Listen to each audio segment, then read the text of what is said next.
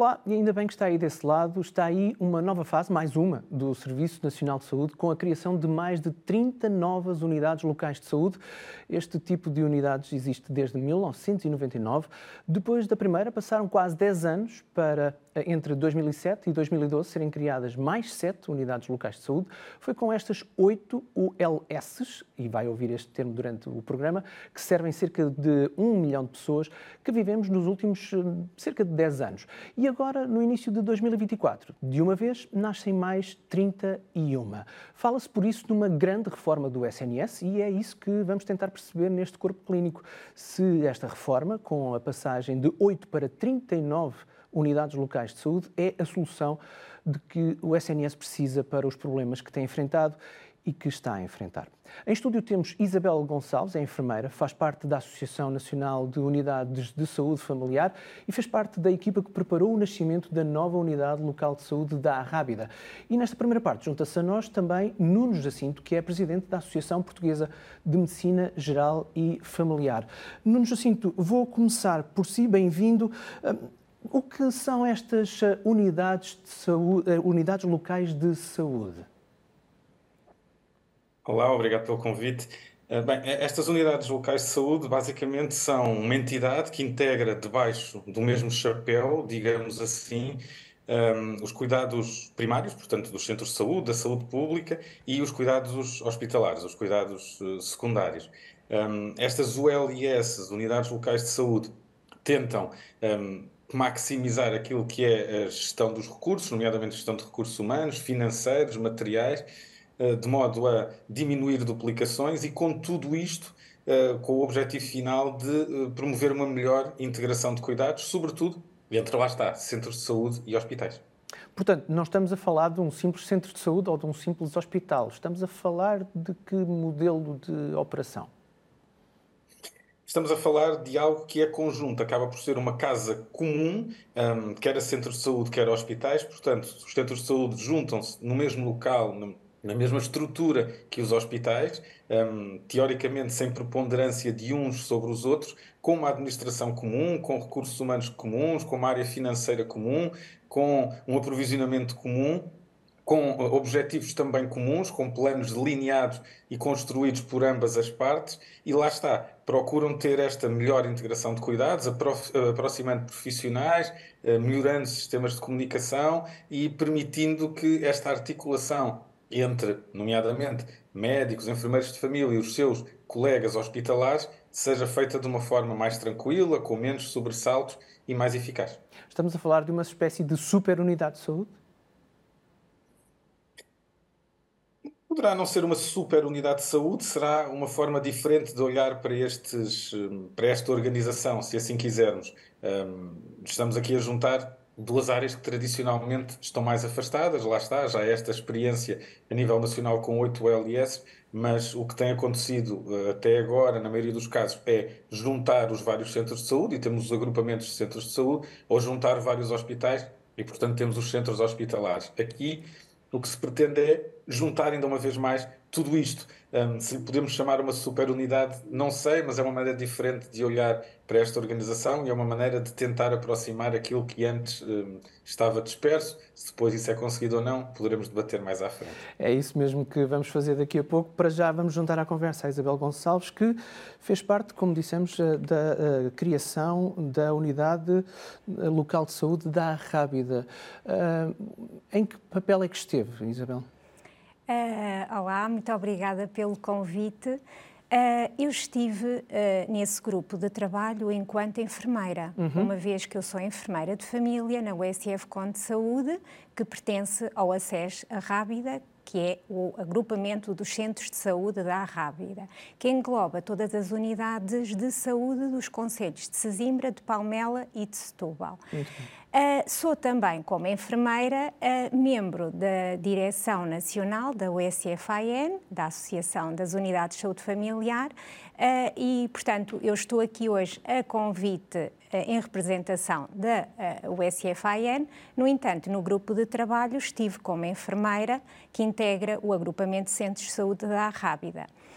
E, e, portanto, uh, estive como enfermeira, uh, não como enfermeira de família, certo. no verdadeiro sentido de, da palavra, mas como elemento do Conselho Clínico e de uhum. Saúde, que é uma estrutura que compõe a direção executiva do Acesa Rábida, uh, porque sou vogal de enfermagem desse Conselho Clínico.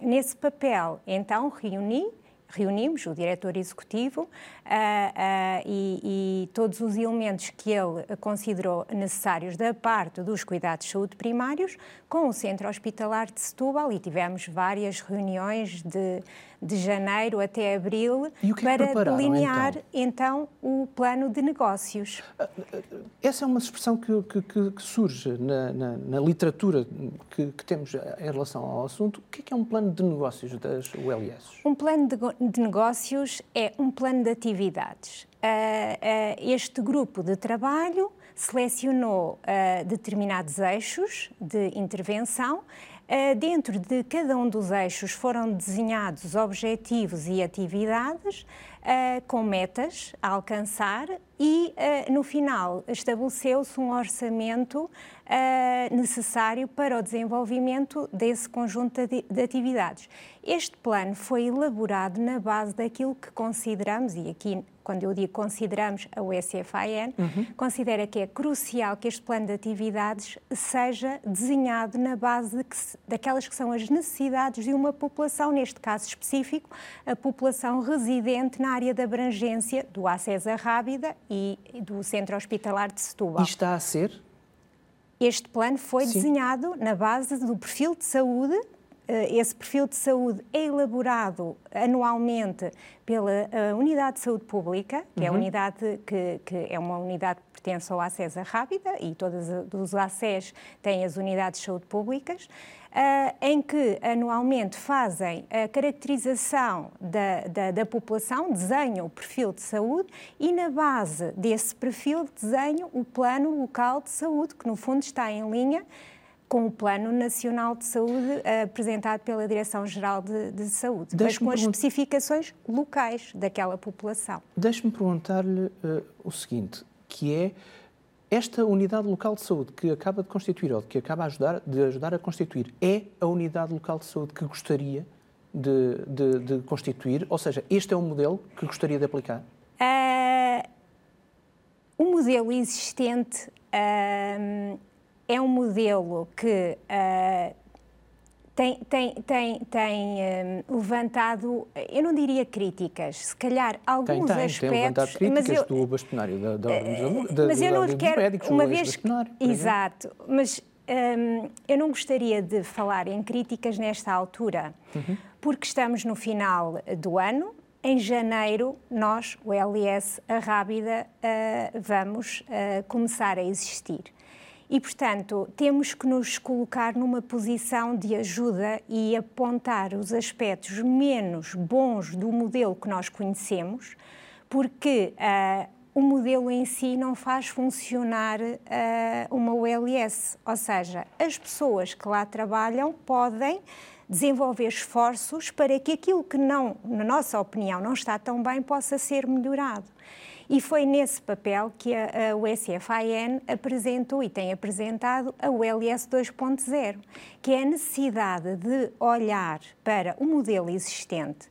Uh, e quando falamos em críticas, temos críticas negativas, sim, aquelas que elencou, mas também temos uh, a ULS de Matosinhos, é um caso de sucesso. É a primeira em É a primeira, mas tem as reuniões, reúne as condições otimizadas para, ou seja, é um município, é um hospital. Uh, temos o LS em que tem um conjunto, 14 ou 15 municípios. Okay. Tem uma uh, dimensão populacional imensa, tem carência de recursos humanos. Ou seja, uh, quando falamos do LS, e comparamos as ULS, não estamos a comparar coisas iguais. Estamos a comparar realidades que, dependendo da, da, hum, lá está, da visão do Conselho de Administração, assim teremos uh, uma ULS mais pró-integração de cuidados, porque é isso que se pretende, uhum. não é? Uh, ou, ou, então não. E por isso é que a OLS, uh, o SFAN, propõe este modelo 2.0 com uma aposta na revisão da oferta de cuidados, no modelo de financiamento, no modelo de contratualização, uh, para efetivamente termos a integração de cuidados. Daqui a pouco já falamos um pouquinho mais de, uh, desse modelo 2.0, que fala para já. Volto à conversa com o Nuno José Cinto para lhe perguntar se este modelo existente, e de que agora estávamos a falar com, com Isabel Gonçalves, serve, se é um bom modelo e se quiser também comentar o modelo 2.0 de que a Isabel Gonçalves estava a falar. O, o modelo do LIS, um, relativamente aos seus fundamentos teóricos, é praticamente inatacável. Ou seja, quando falamos de melhorar a integração de cuidados, gerir melhor os recursos, aumentar a comunicação entre profissionais, diminuir redundâncias, hum, todos nós concordamos com isto. Parece-me que está a falar é... de boas intenções, é isso? Diremos que são o, as bases, os princípios que regem este modelo da OLS. Podemos chamar-lhe boas intenções, que em alguns casos são melhor ou pior concretizadas.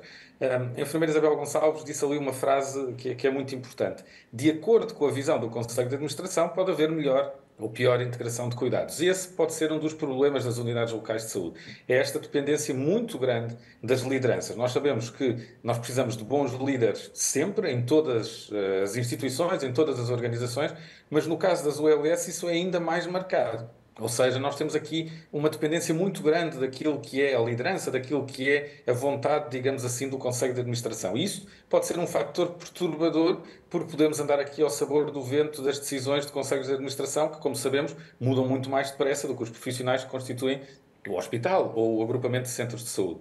E depois, o que nos mostra a experiência até agora é que, apesar de haver pontualmente eh, bons resultados e boas práticas implementadas, nós temos tido algum problema nesta integração de cuidados e, sobretudo, temos uma coisa que nos preocupa muito, que é uma certa subalternização dos cuidados primários em relação aos cuidados hospitalares. Eh, mesmo estas construções de planos de negócios que têm sido feitas, há umas que têm corrido melhor e outras que têm corrido pior, algumas quase sem envolvimento dos cuidados de saúde primários. E é isso que nos preocupa e é isso que não pode acontecer.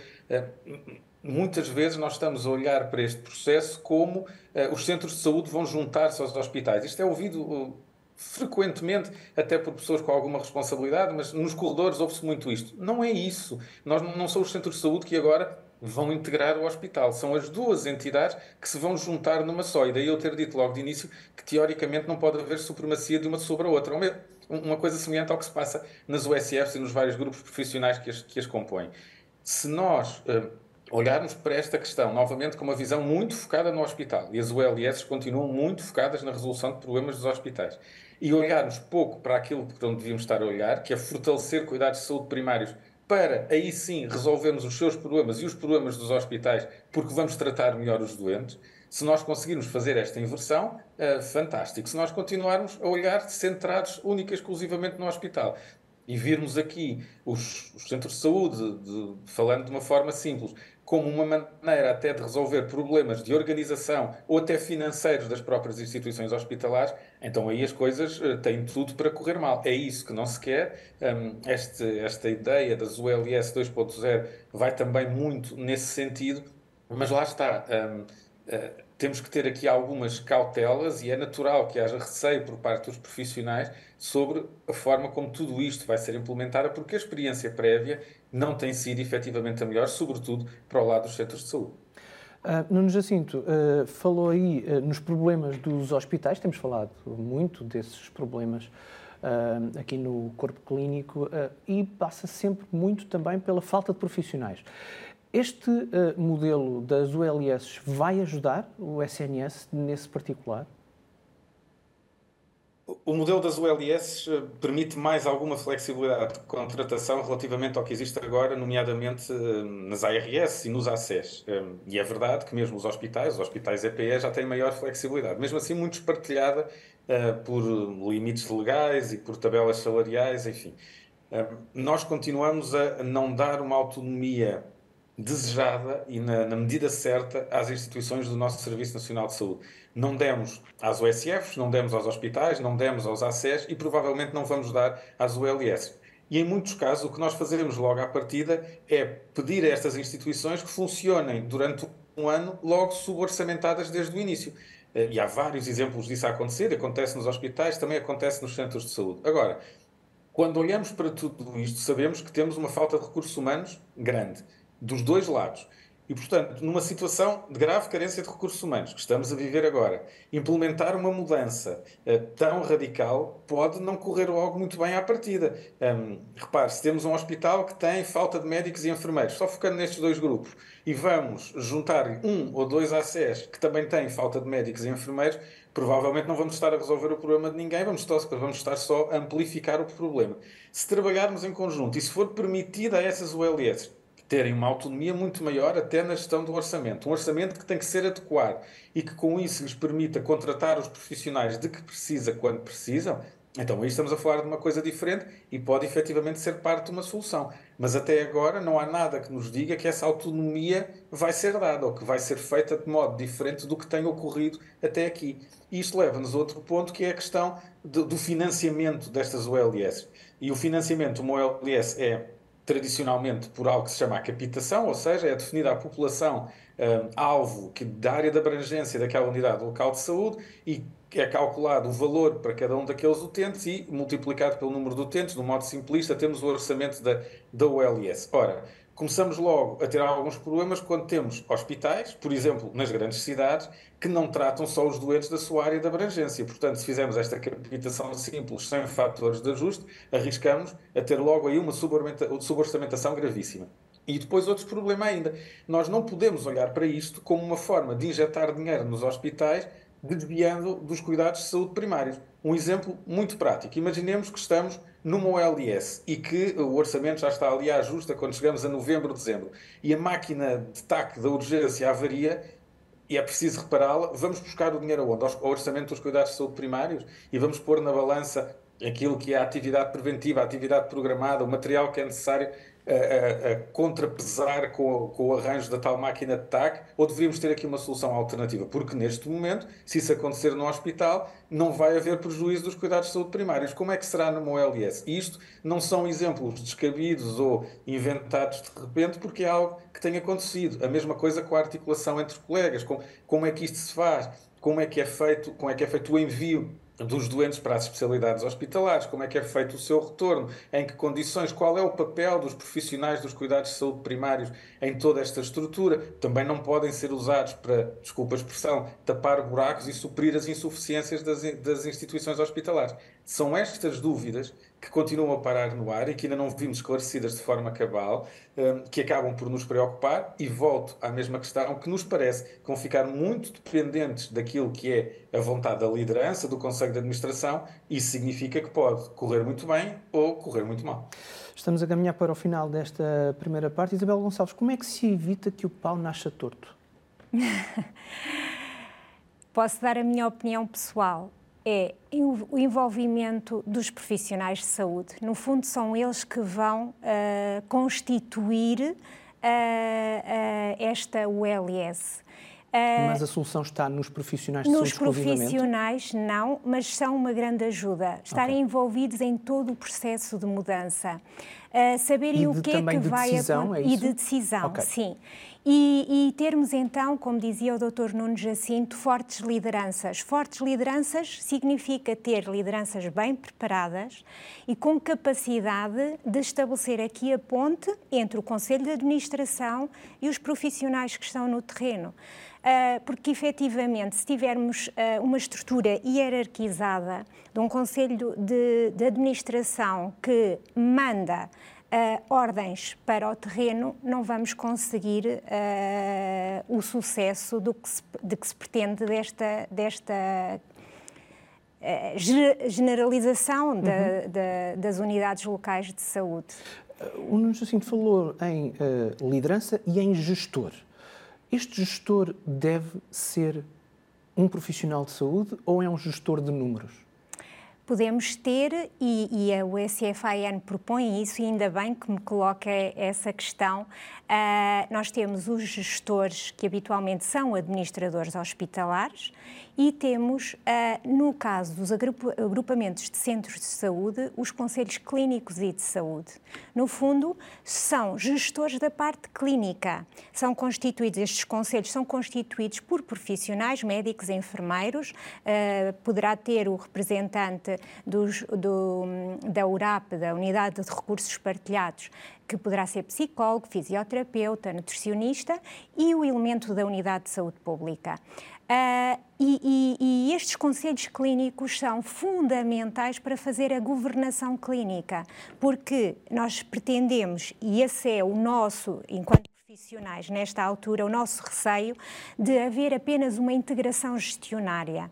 Ou seja, no fundo, muda-se o nome e fica tudo igual, com o risco, como dizia o Dr. Nuno Jacinto, de uh, o orçamento previsto para os cuidados de saúde primários não estar blindado e, chegado a determinada altura do ano, face a este histórico que nós conhecemos de subfinanciamento dos hospitais, esse orçamento ser desviado, esse orçamento dos cuidados de saúde primários uhum. ser desviado para, para os hospitais. Não é?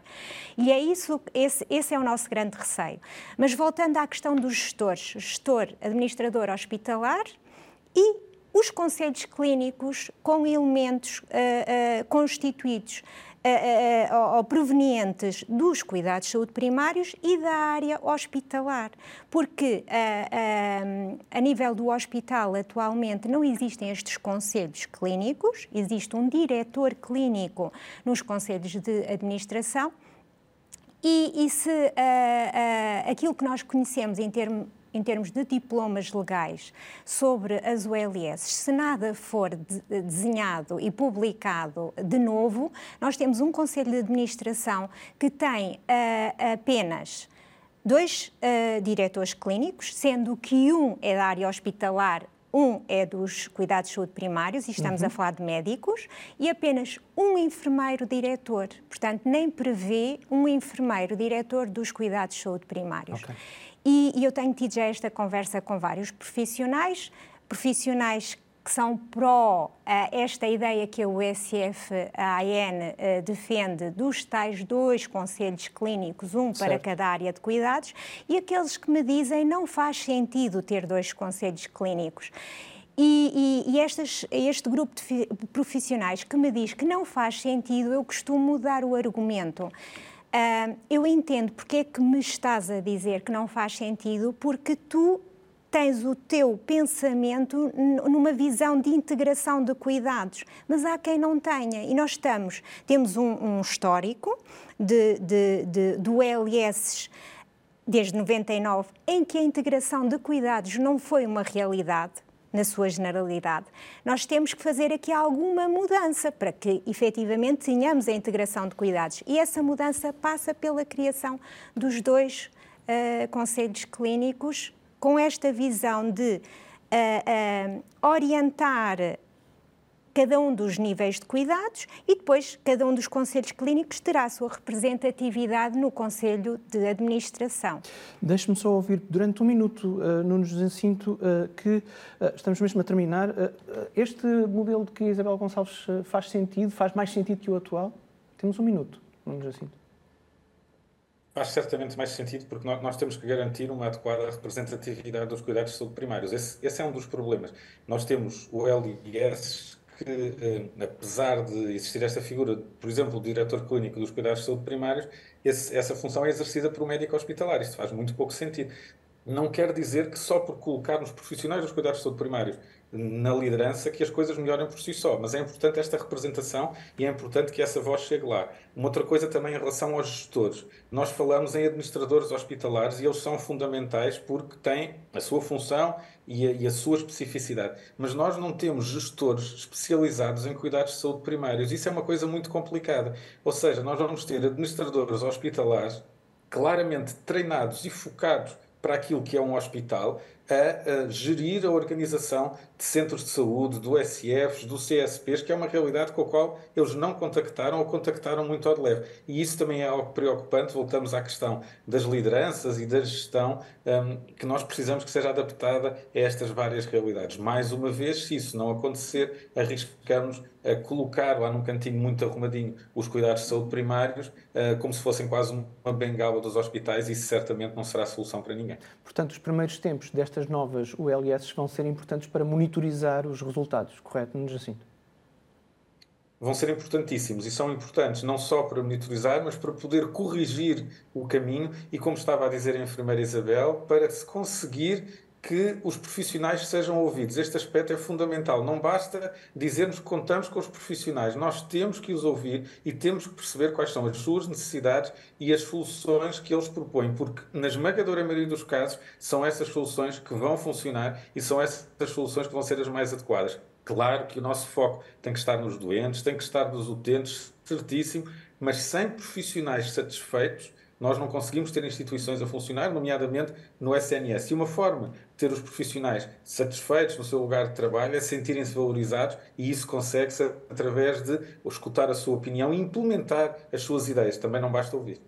Muito obrigado, Nuno Jacinto, Presidente da Associação Portuguesa de Medicina Geral e Familiar, por ter estado connosco nesta primeira parte uh, do uh, Corpo Clínico. Para já despeço-me de si, muito obrigado. Vamos continuar com Isabel Gonçalves também na segunda parte deste Corpo Clínico. Vamos voltar à conversa, volte connosco. Até já. Música